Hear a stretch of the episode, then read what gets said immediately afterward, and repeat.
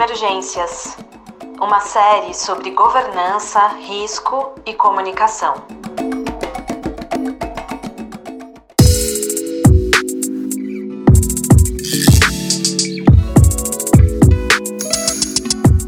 Olá, eu sou Fabiola Junqueira e este é o primeiro episódio de uma série que fala sobre governança, riscos e comunicação.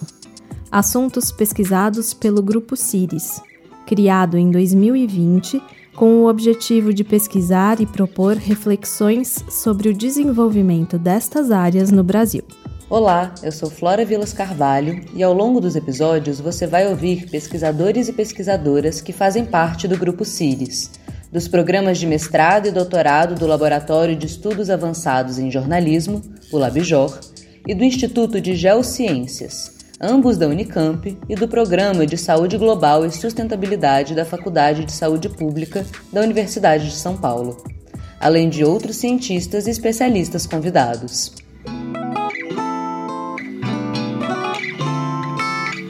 Neste episódio, vamos falar sobre um aspecto essencial da ciência: o compartilhamento do conhecimento.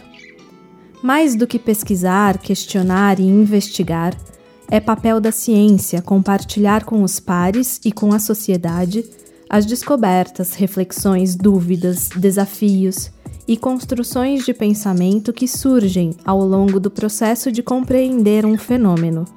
Vamos falar também sobre o primeiro workshop realizado pelo Grupo CIRIS em parceria com o JEICT, o Grupo de Estudos Interdisciplinares em Ciência e Tecnologia da Unicamp.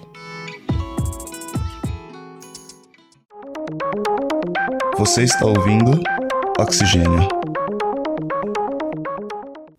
No dia 3 de outubro de 2022, aconteceu o oitavo workshop de compartilhamento de pesquisas e reflexões do JEICT, o grupo de estudos interdisciplinares em ciência e tecnologia da Unicamp. Já faz parte do calendário de atividades do grupo este tipo de encontro, em que os pesquisadores compartilham seus trabalhos e debatem sobre as pesquisas. Mas este ano, o evento contou com a participação de pesquisadores do Grupo de Estudos sobre Governança, Risco e Comunicação, o CIRIS. Então, Fabiola, o CIRIS, CIRIS é um projeto coletivo né, da Simone Palone, Gabriel de Júlio e eu, que, enfim, nós temos colaborações diversas, esparsas, assim, há muitos anos, e com o, a pandemia, a gente se viu colocado esse desafio de, de várias pesquisas ligadas à Covid, eu e Gabriela começamos a colaborar diretamente em dois projetos, né, o Compcore e a Rede Covid Humanidades, e aí a gente entendeu que já estava maduro, assim, a, nossa colaboração para a gente propor algo mais consolidado. E a gente está tentando construir, na verdade, esse projeto de pesquisa representado por essa coisa da governança, risco e comunicação. E a ideia sempre foi produzir um laboratório permanente de, de pesquisas nesses campos, e por isso que nós três decidimos montar isso, né, a partir da ideia da Gabi e da Simone. Este é o professor Marco Monteiro, professor e pesquisador do Departamento de Política Científica e Tecnológica da Unicamp. Ele é um dos líderes do grupo CIRIS e também orienta trabalhos de pesquisadores do JEICT. Para o próximo episódio dessa série, Obstáculos e Perspectivas para Ciências, ele falou com a gente sobre as guerras da ciência. Vale a pena conferir. Como você ouviu, a ideia do CIRIS surgiu em parceria com a Gabi e a Simone. A Gabi é a Gabriela Marques de Júlio, professora do Departamento de Saúde Ambiental da Faculdade de Saúde Pública da Universidade de São Paulo, a USP. Ela pesquisa sobre ambiente e sociedade, ciência e comunicação, riscos e incertezas, comunicação e governança do risco, percepção de risco e mecanismos de participação pública. Atualmente, Gabriela é vice-coordenadora do Grupo de Pesquisa Meio Ambiente e Sociedade do Instituto de Estudos Avançados, também da USP. A seguir, ela conta para gente o contexto em que surgiu o grupo de pesquisa e como os estudos abordam temas de quatro eixos centrais. O CID surge num momento bem interessante em que os nossos olhares, reflexões estavam muito interessados à compreensão sobre as dinâmicas da crise da Covid-19, dessa crise grave sanitária do ponto de vista de saúde pública, de saúde global, mas que tem fortes entrelaçamentos também com outras crises que estão em curso. Né? A gente pode pensar aí a questão da emergência climática, da crise da perda de biodiversidade, da crise crise da poluição, mas também crise institucional, crise de responsabilidades, crise política, econômica, crise da insegurança alimentar. Então, nesse contexto, né, e considerando as colaborações, parcerias e os diálogos que já vêm sendo estabelecidos há bastante tempo entre as lideranças do grupo. Essa parceria de longa data, por sinal, foi destacada pelos três entrevistados. Vamos continuar ouvindo a Gabriela.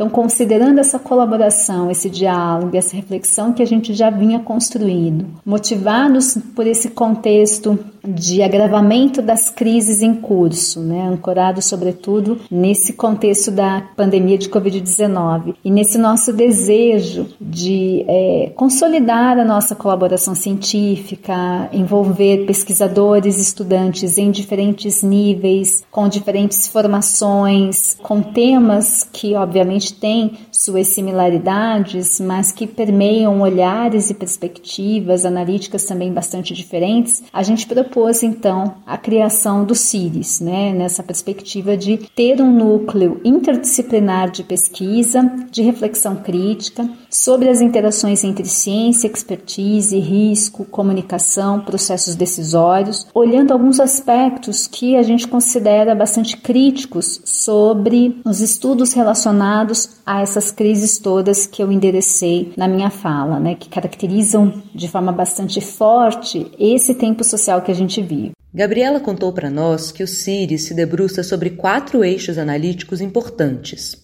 e ela explica cada um deles. Primeiro, sobre riscos, incertezas e crises, nessa perspectiva de entender então o que são esses riscos, enquanto incertezas produzidas, efeitos colaterais desse projeto de modernidade, mas também riscos como uma categoria analítica importante para entender a sociedade contemporânea sobre como essas crises elas também se constituem a partir desses riscos sistêmicos, cujas relações de causa e efeito não são bem estabelecidas, caracterizadas por controvérsias, por complexidade, por ambiguidade, colocando em xeque muitas vezes o próprio conhecimento técnico científico que é produzido e a sua capacidade de endereçar possíveis respostas, soluções que amenizem os impactos, os efeitos dessas crises É, um segundo eixo analítico bastante importante é a produção, a circulação e a usabilidade do conhecimento gerado. Né? A gente está muito interessado em entender como o conhecimento técnico-científico que é mobilizado, produzido pela comunidade científica, pelas instituições de pesquisa, como esse conhecimento, na verdade, circula dentro da sociedade e, sobretudo, como esse conhecimento pode ou não subsidiar decisões, sejam no âmbito individual, coletivo ou institucional, como podem ou não subsidiar políticas públicas, quais são os elementos que interferem na maior ou menor usabilidade desse conhecimento,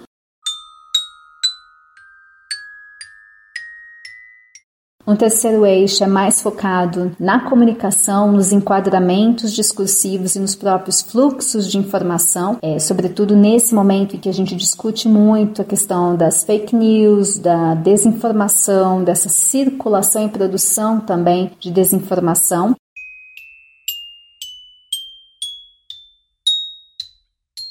um quarto eixo que é estratégico né, dentro do CIRIS, que é a governança da ciência e tecnologia.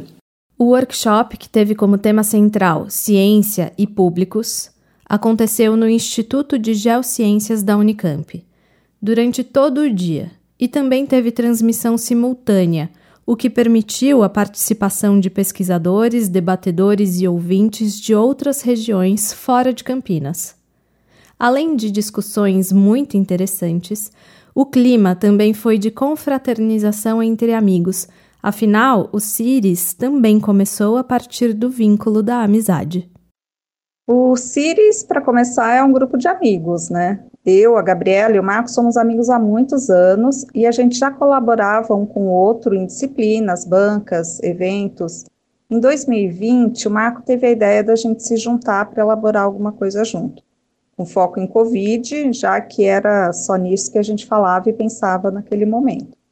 A ideia era pensar a Covid sob o prisma dos estudos que a gente já realizava no campo dos estudos sociais de ciência e tecnologia.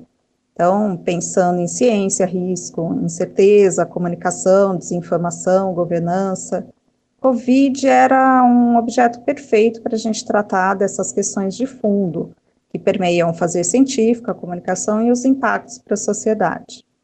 Uma característica que eu apontaria no CIRIS e que talvez seja um pouco diferente de outros grupos de pesquisa é que nós pensamos bastante na questão da divulgação disso tudo. Então, como a gente faz para o conhecimento que está sendo produzido pelo grupo chegue a uma população mais ampla? a outros públicos que não sejam do meio acadêmico. Esta é a professora Simone Paloni, pesquisadora do Laboratório de Estudos Avançados em Jornalismo da Unicamp, o LabJOR.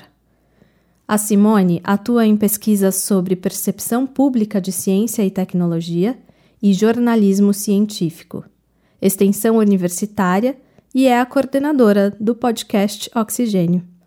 Ela é uma das líderes do CIRIS, orienta pesquisas realizadas pelo grupo no eixo da comunicação e percepção de ciência e celebrou a participação do CIRIS no workshop. O caráter interdisciplinar do JEICT parece ter sido um fator importante para receber o primeiro evento de compartilhamento de conhecimento, compartilhado em parceria com os pesquisadores do CIRIS.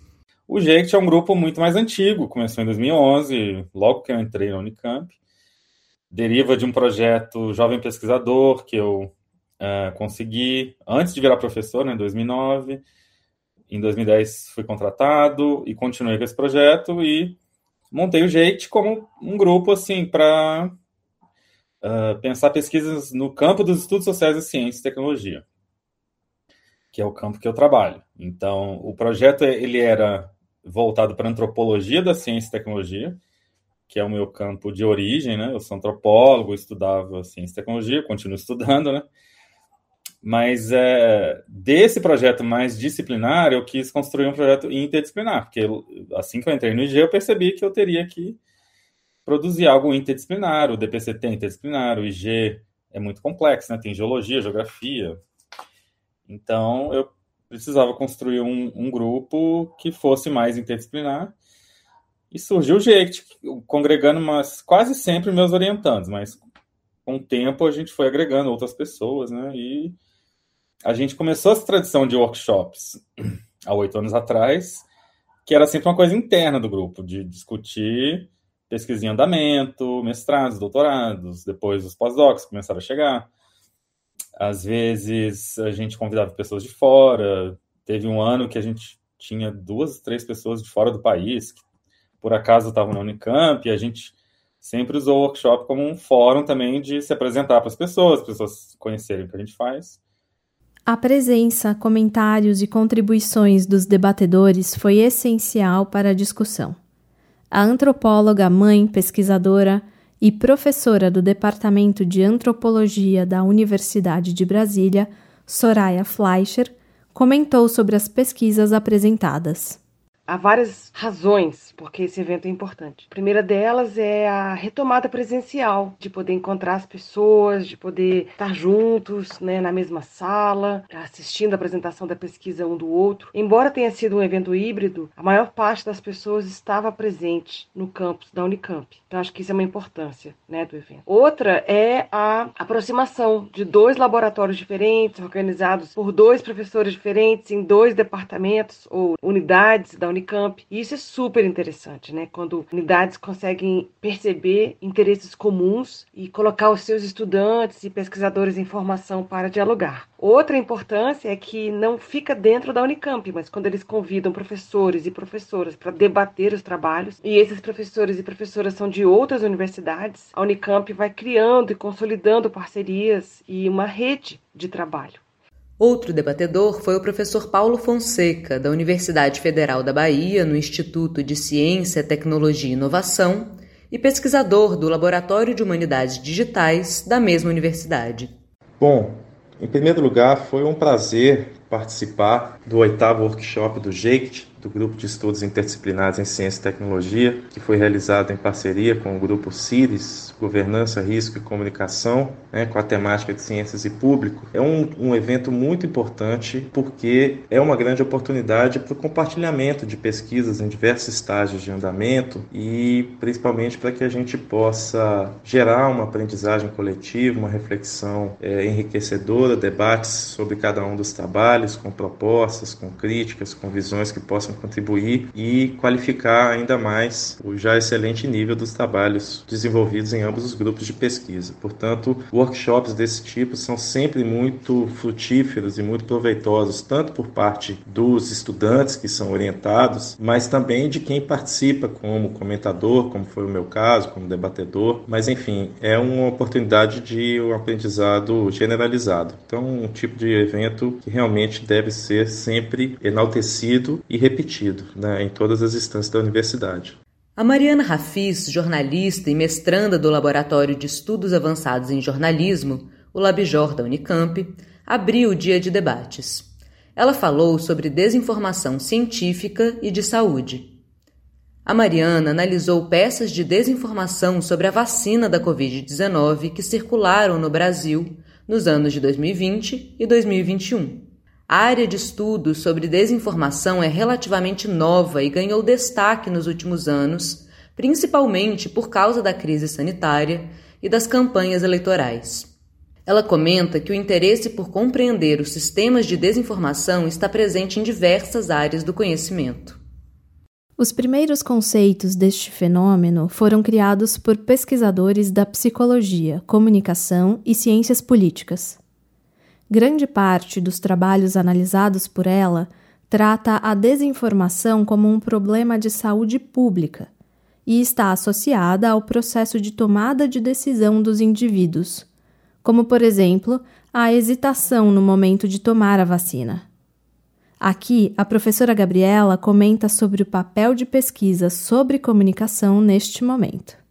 Foi possível a gente pensar também na própria perspectiva de construção de problemas ambientais ou socioambientais, como agregar a questão das fake news, da desinformação, dessa circulação, de produção e circulação de desinformações nesse contexto de produção ou construção social de um problema. Particularmente, a gente discutiu bastante na própria construção social da crise da Covid-19. Foi possível também a gente olhar como alguns instrumentos alguns produtos mais focados também na circulação de informação, eles podem ser analisados à luz de uma perspectiva analítica que olhe a própria mobilização de organizações da sociedade civil para discutir questões socioambientais, mas também pensar perspectivas analíticas que nos são muito caras quando a gente se debruça sobre os próprios estudos da comunicação ou de STS, como a questão de pluralidade de ideias, como a questão de independência na produção e circulação dessas informações. Depois da Mariana, ouvimos o Felipe dos Reis Campos, doutorando do Programa de Saúde Global da Faculdade de Saúde Pública da Universidade de São Paulo. Felipe investigou como a comunicação pode fazer parte de um sistema de desinformação intencional, principalmente considerando o conceito de imunidade de rebanho, e das negações de aspectos importantes vividos pelo Brasil na crise deflagrada pela Covid-19. A partir da perspectiva construcionista, que revela que a percepção de risco de dano é mais importante na formação da opinião pública do que as probabilidades objetivas, o pesquisador analisou o conteúdo de mais de mil tweets publicados por integrantes do Gabinete Paralelo, um grupo formado por políticos de direita, empresários e médicos próximos aos membros do governo federal nos anos de 2020 e 2021. Algumas das desinformações transmitidas por este grupo foram: lockdown mata, cloroquina vence o coronavírus, vacinas são lixo e o Partido Chinês restringe a liberdade ocidental. Além disso, o pesquisador abre a reflexão sobre o papel das tecnologias e algoritmos que sugerem conteúdos relacionados à preferência do leitor, sem preocupação crítica sobre a qualidade da informação. Seguindo na linha de investigação de mídia, ajustamos a bússola e seguimos em direção ao estado do Amazonas. O pesquisador Juan Mateus Gil Costa investigou o papel socioambiental do boletim Observatório BR-319.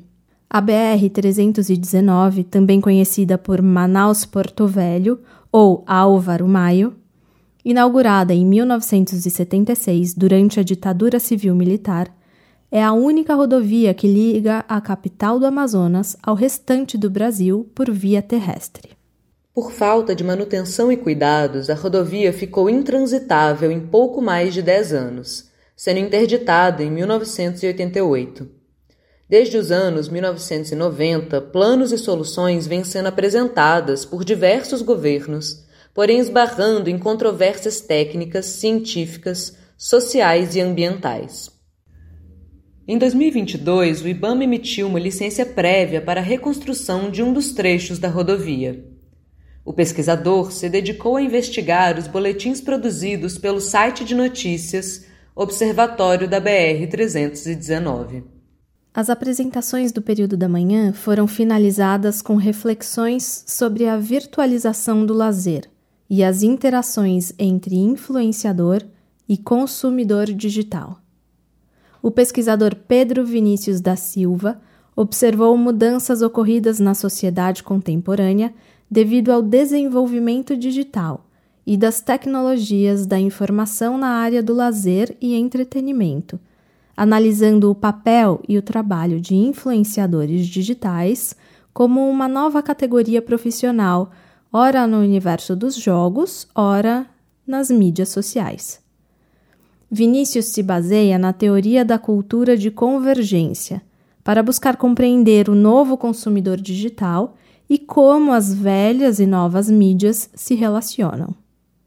Bom, na minha opinião, ficou muito clara a grande relevância de todos os temas discutidos, tanto na, na sessão da manhã quanto na sessão da tarde. Claro que é, existia um eixo em comum, que é principalmente né, os estudos interdisciplinares sobre ciência e tecnologia, mas como a gente sabe, esse é um campo que é bastante abrangente, flexível, e o que a gente pôde perceber foi que houve uma amostra muito significativa de como que esse, esse campo campo do conhecimento pode contribuir não só para a compreensão de problemas cruciais da sociedade contemporânea, especialmente no que toca às relações entre ciência, tecnologia e sociedade, mas também para a produção de soluções e de entendimentos que possam contribuir diretamente, por exemplo, para as políticas públicas, para políticas acadêmicas, enfim, para dinâmicas de produção de conhecimento. A mesa do período da tarde foi composta por cinco pesquisadores que falaram sobre ciência e saúde, saberes públicos e atores. Douglas de Albuquerque Leite fez uma reflexão sobre a ontologia política nos estudos de ciência, tecnologia e sociedade. Ele se dedicou a compreender a ontologia política como instrumento analítico para o campo de estudos de ciência e tecnologia. Uma das perspectivas é que o ser se relaciona com o entorno em um processo de conscientização de sua existência, em constante conformação, em diversos contextos, mobilizando elementos humanos e não humanos. Um elemento importante para essa compreensão é a historicidade, também abordada pelo pesquisador. Em seguida, a pesquisadora Roberta Custódio Cavedini trouxe informações importantes sobre o papel da produção de conhecimento científico na legalização e regularização da maconha medicinal. Ela analisou artigos e publicações sobre o tema na perspectiva dos estudos sociais da ciência, identificou controvérsias e relacionou com o processo político regulatório, considerando a primeira versão do projeto de lei 399 de 2015, que propõe viabilizar a comercialização de medicamentos que contenham extratos, substratos ou partes da planta cannabis sativa em sua formulação. Aqui, a professora Soraya novamente.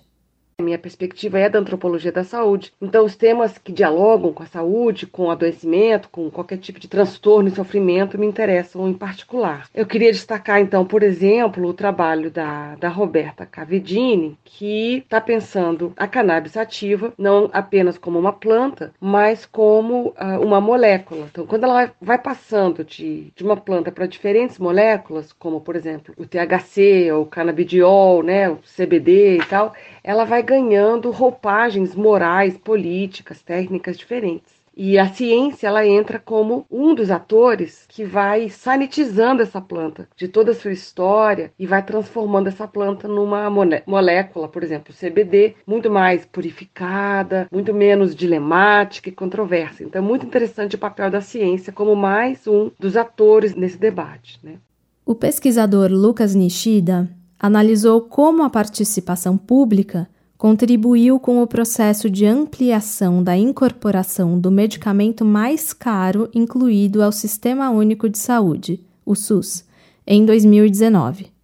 Estamos falando do Nusinercena, um medicamento que já estava sendo usado para o tratamento de atrofia muscular esquelética, ou AMI, do tipo 1, uma doença neuromuscular rara.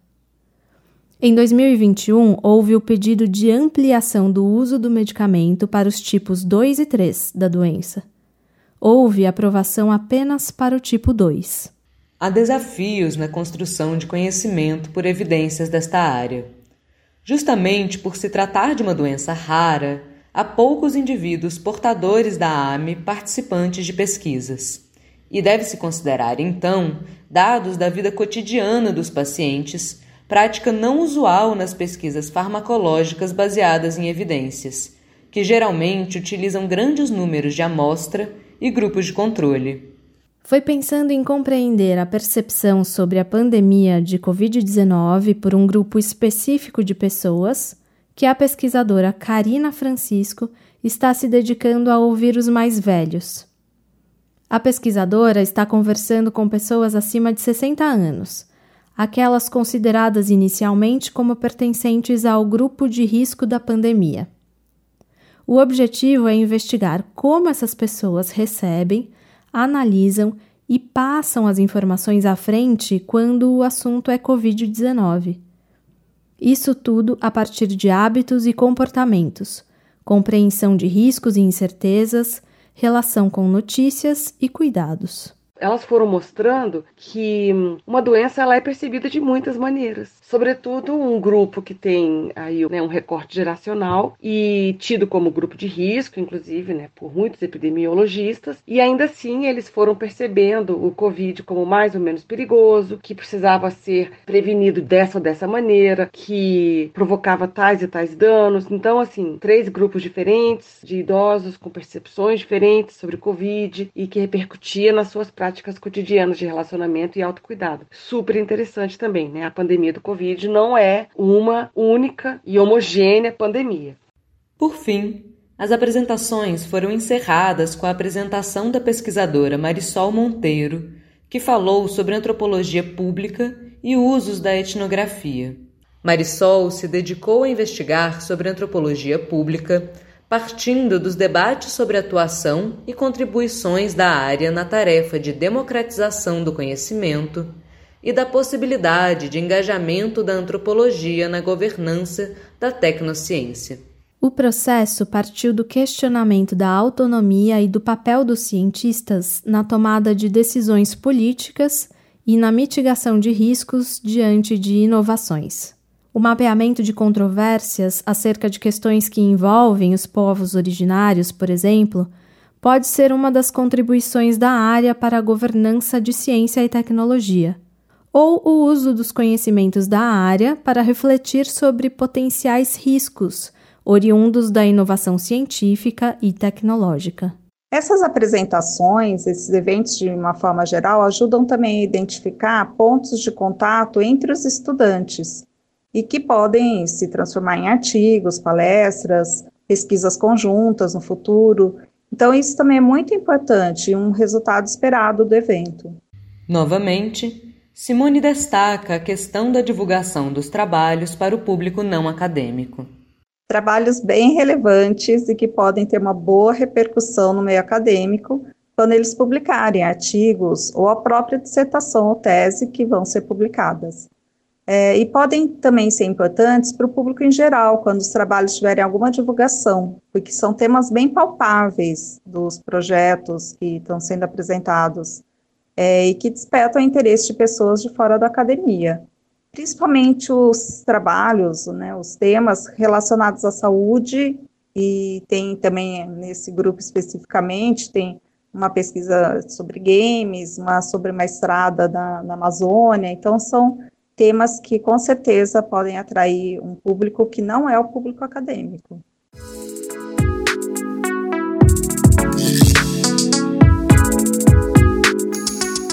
Pensar a ciência em toda a sua complexidade e multidisciplinaridade deve ser um compromisso de todos e principalmente daqueles que se dedicam a ela.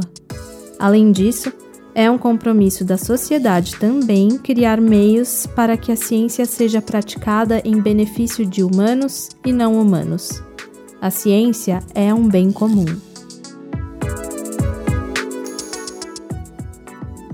Este foi o primeiro episódio de uma série que fala sobre governança, riscos e comunicação.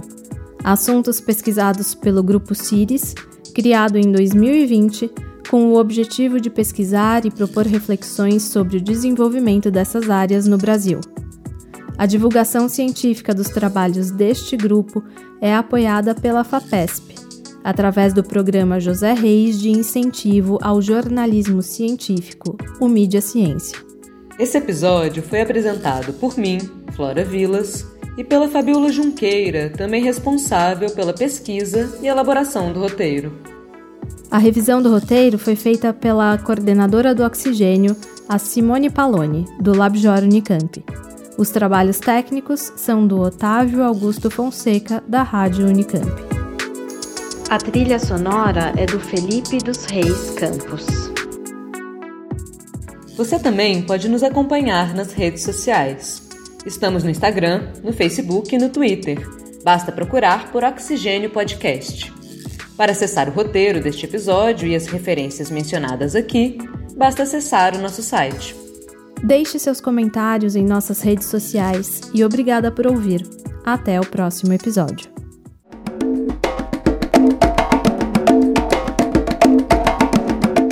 Emergências uma série sobre governança, risco e comunicação.